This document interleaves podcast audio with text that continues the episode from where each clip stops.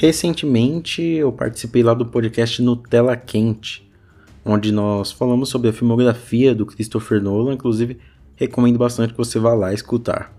Depois daquela conversa eu percebi que o Christopher Nolan consegue se dar bem melhor quando ele trata de situações e os espaços em que os personagens estão inseridos, sabe? Mais do que quando ele quer trabalhar esses personagens. Até naqueles que eu considero os seus melhores trabalhos, que são O Cavaleiro das Trevas, A Origem e a Amnésia, ele consegue trabalhar bem os personagens porque geralmente eles estão em função de muitos acontecimentos que não estão sob seu controle.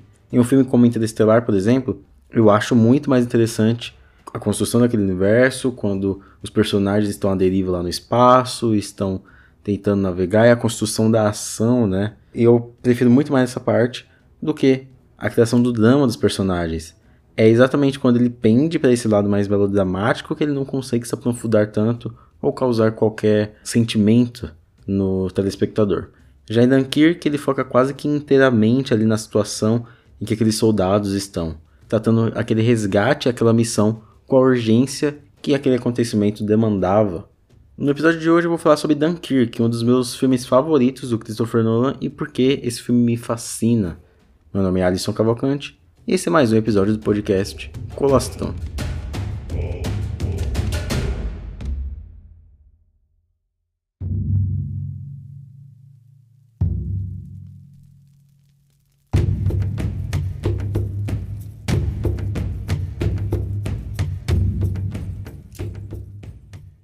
Dunkirk conta ali a história da Operação Dynamo, que consistia no resgate de 400 mil soldados da praia de Dunkirk ou Dunkirk, o que fica, que fica ali na França, nessa né, praia, e faz ligação com o Reino Unido a partir do Canal da Mancha, que não é um canal muito extenso, né, não é uma distância muito longa entre as duas, mas precisa de navio ainda assim para navegar.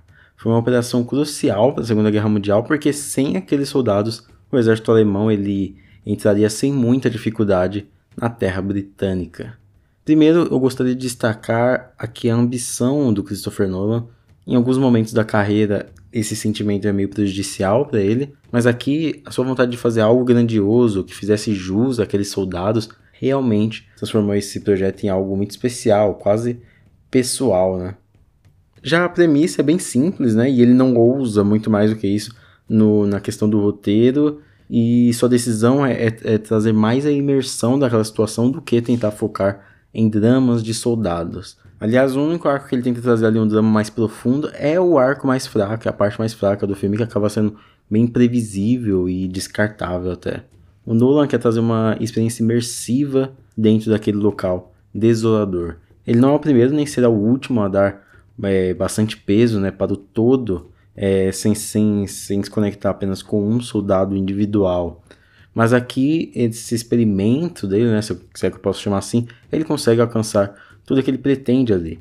Nossa primeira apresentação da praia, por exemplo, ela evidencia toda aquela situação, todo aquele número de soldados. E aí depois só no final que a gente vê um sobrevoo sobre toda aquela praia, mostrando toda a, a extensão e a quantidade de soldados no entanto, o que soa para mim é que ele tenta ser grandioso ao mesmo tempo que ele tenta ser mais íntimo, mais minimalista. O que o Nolan e o seu diretor de fotografia, o Hoyt Van Hoytema, fazem aqui é transformar aquele cenário em algo sufocante. Embora seja uma praia imensa, com 4 mil soldados, ainda assim cada um deles se sente pequeno, se sente à deriva, perdido, sozinhos.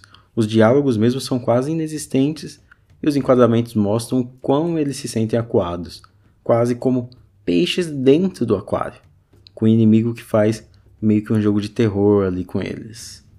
Alguns episódios atrás eu falei sobre Star Wars Os Últimos Jedi e muitas críticas que eu vejo as pessoas mandando para esse filme é que não faz sentido o Império, né, quando ele tá com aquele destroyer atrás daquela nave da Resistência, ele não colocar o fim naquilo rápido.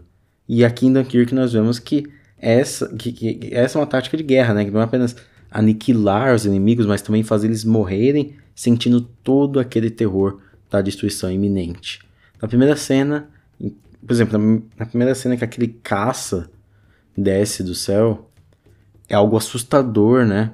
É aterrorizante, um barulho que parece de uma fera, né? Um animal, um dragão descendo. Tanto que Em nenhum momento, né, aquele piloto ou os, os restantes dos alemães, eles são mostrados, né? É como se o inimigo fosse desconhecido, mas a sua ameaça é bem presente, né? Tá ali sobrevoando aquela praia. E por falar no som dos caças, vem aí talvez eu acho que o maior trunfo do filme, que é o seu trabalho sonoro.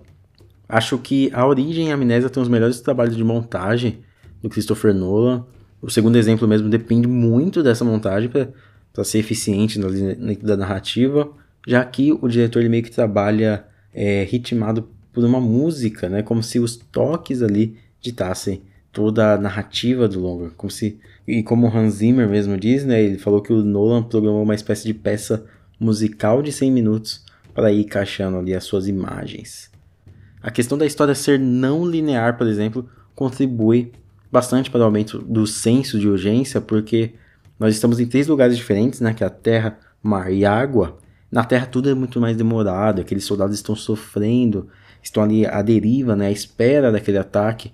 Então a gente acompanha ali uma semana, né, deles. No mar é um pouco mais urgente, tem um dia, né, a gente acompanha um dia daquelas pessoas indo, são meio que os heróis. Já no ar é tudo mais urgente ainda, o contador de combustível está quebrado, é preciso destruir os inimigos o mais rápido possível, e eles são a única linha de defesa que aqueles soldados ainda têm. Tudo é compassado em torno da missão e da reverberação da sua importância, além de tudo ser ritmado também pela própria, pela ótima trilha né, do Hans Zimmer. Agora vamos ao mar, né? O navio Moonstone, né, que é o do Mark Rylance lá, que é o que, que, é o navio protagonista, né, praticamente, ele carrega o símbolo daquele herói que o filme quer evidenciar. Um marinheiro que fez parte ali de uma, da geração anterior, que lutou na guerra anterior, perdeu o filho nessa guerra e parte em busca de fazer algo que ele sabe que é pequeno, mas ele sabe que ele é parte de um todo. Então ele sabe da missão dele, ele sabe da importância que ele pode trazer. Naquela época, Winston Churchill, para fazer os marinheiros né, irem até Dunkerque, ele falou que ele meio que evocou um espírito né, para salvar as crianças ali da da, do Reino Unido, é, meio que salvar os filhos de todo mundo que estava lá. Porque a maioria dos soldados ali eram muito jovens, inclusive essa até é um acerto na escolha do elenco, que são jovens de 17, 18, 19 anos. Então a gente vê todo o espírito de Dunkirk ali que depois vai reverberar mais para frente, né? Representado naquele marinheiro. E ele sabe que ele tem que salvar aquelas pessoas para aquelas pessoas salvarem é, a Europa. Há uma cena logo ali no início que mostra o barco Moonstone passando do lado de um dos navios ali que transportavam os soldados, enquanto o navio é, abrigava ali diversos soldados quietos e desolados. O pequeno barquinho lá, o Moonstone, ia seguindo em direção à batalha, com as cabeças focadas naquela missão. Um plano geral mostra toda a diferença de tamanho de arma, né, que um país, um, um navio tem para o outro, mas é justamente pelo Boston resistir a essa, essa questão, né, ir para cima, saber a sua missão, que traz o que eu já falei, né, do espírito do Dunkirk, né, espírito de Dunkirk, que até hoje os, os ingleses usam, né, porque eles sabem que eles teriam que contribuir, teriam que fazer aquilo para ganhar a guerra, ou então teria o país invadido. Eu confesso que esse Dunkirk, ele não é, não tá no meu top 3 do Nolan, por exemplo. Justamente essa falta de escala para ele ser minimalista em um certo momento, essa falta de escala me causa uma sensação indiferente em alguns momentos, mas é justamente trabalhar toda essa urgência, essa situação de uma maneira mais autoral no quesito Nolan, né? Ele catalisar tudo aquilo que ele já vinha usando, é esse transforma, é isso que transforma esse um filme um dos melhores filmes de guerra aí dos últimos anos toda a praticidade, a construção do terror que está ali imposto e o desenvolvimento cadenciado em função de uma trilha que acaba ditando nossos sentimentos de imersão, é isso tudo que faz o que Dunkirk fosse uma das melhores sessões em IMAX que eu já tive em um cinema. É fantástico, é desolador e inspirador ao mesmo tempo. Há uma certa angústia criada pela sensação de perda, de desamparo, que é muito bem trabalhada naquela questão da construção de cena, né, que eu falei do início. Tanto que no fim os soldados eles acham que são recebidos, que vão ser recebidos ali por vaias, né, como se eles tivessem perdido aquela guerra, mas na verdade esse espírito de Dunkirk ele foi a faísca para não só eles é, partirem para a guerra e, e, e tentar derrotar né, Hitler, o exército alemão, mas também de todo o povo inglês. É sobre isso que o Dunkirk fala, né? Sobre a união daquele povo, a união de todos em prol, é, a união de todos, né? Em prol do todo, né? Em prol da salvação daquele país. Eu acho que tudo foi bem construído até chegar nesse final. Embora seja um filme limpo, né? Sem mostrar muita sujeira, sangue, destruição ainda é o filme que causa impacto a partir da maneira que, que utiliza todos aqueles recursos que o Nolan já era acostumado a usar. Inclusive, pesquisa aí Batalha de Dunkirk ou Operação Dynamo no Google Imagens. Tem uma pintura lá que mostra assim, os, os soldados em direção ao navio, tudo explodindo, tudo sujo a praia, sabe? Não é uma coisa tão limpa igual que o Nolan fez aqui no filme. E Dunkirk ele é um filme que é bastante criticado por alguns. Eu até entendo algumas críticas, mas para mim ele é um dos melhores do diretor, né, do Christopher Nolan. Afinal, aqui é onde ele mais consegue evidenciar todas as suas virtudes em relação à narrativa. Ele dramatiza toda uma situação com aquela questão da imersão que ele tenta criar o filme inteiro a partir, a partir de planos, quando ele fecha o plano para parecer mais sufocante, a partir da trilha, a partir da montagem extremamente enérgica, né? Um filme de uma hora e quarenta que você não vê passando, né? Ele acaba utilizando os personagens mais como dispositivos dessa urgência daquela situação que ele quer evidenciar, que ele quer mostrar.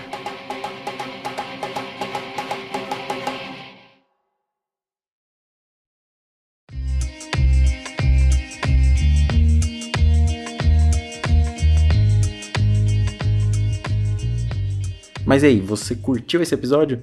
Se você curtiu, já falei aí, compartilha com as pessoas, manda no grupo da família, fala que é, fala de política aí, aí fala que discurso de alguém.